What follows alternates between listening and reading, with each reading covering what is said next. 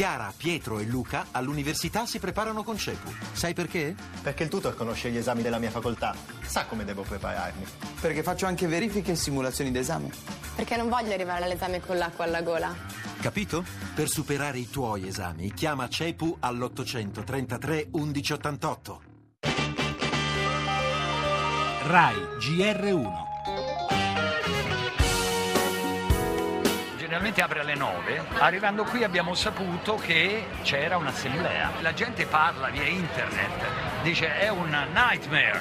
Il Colosseo è stato chiuso fino alle 11, questo significa che tutte le prenotazioni sono saltate, si sono accumulate file inverosimili.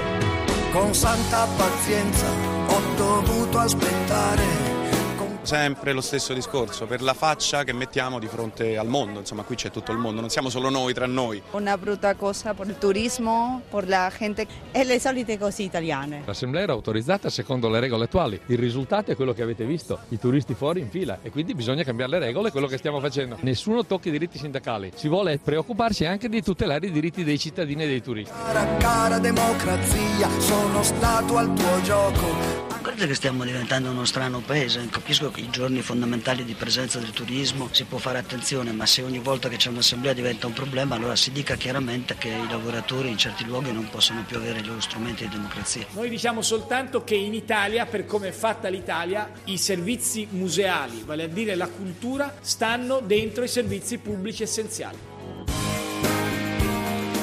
Quanto valgono i diritti dei lavoratori e quanto quelli dei turisti che per alcune ore si sono visti chiudere in faccia le porte di uno dei monumenti simbolo di un settore, simbolo del nostro paese?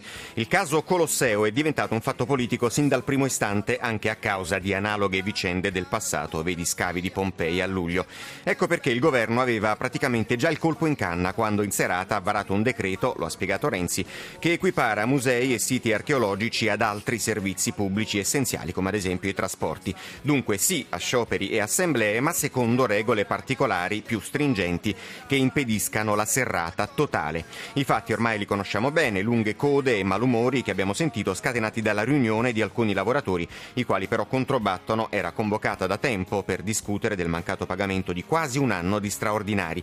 Solidali sindacati, avete ascoltato le parole di Susanna Camusso, ma la protesta non andava fatta in quel modo, replica Franceschini, perché bloccare il Colosseo o un qualunque altro sito di rilievo mondiale è un po' come chiudere i rubinetti del nostro petrolio, l'arte e la cultura.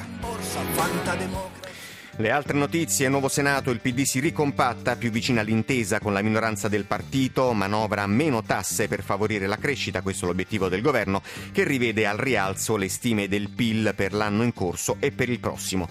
Immigrazione, l'Ungheria pronta a costruire nuovi muri, intanto alle 10.15 la partenza del Papa per Cuba arriverà questa sera a Lavana, ad attenderlo ci sarà il presidente Raul Castro.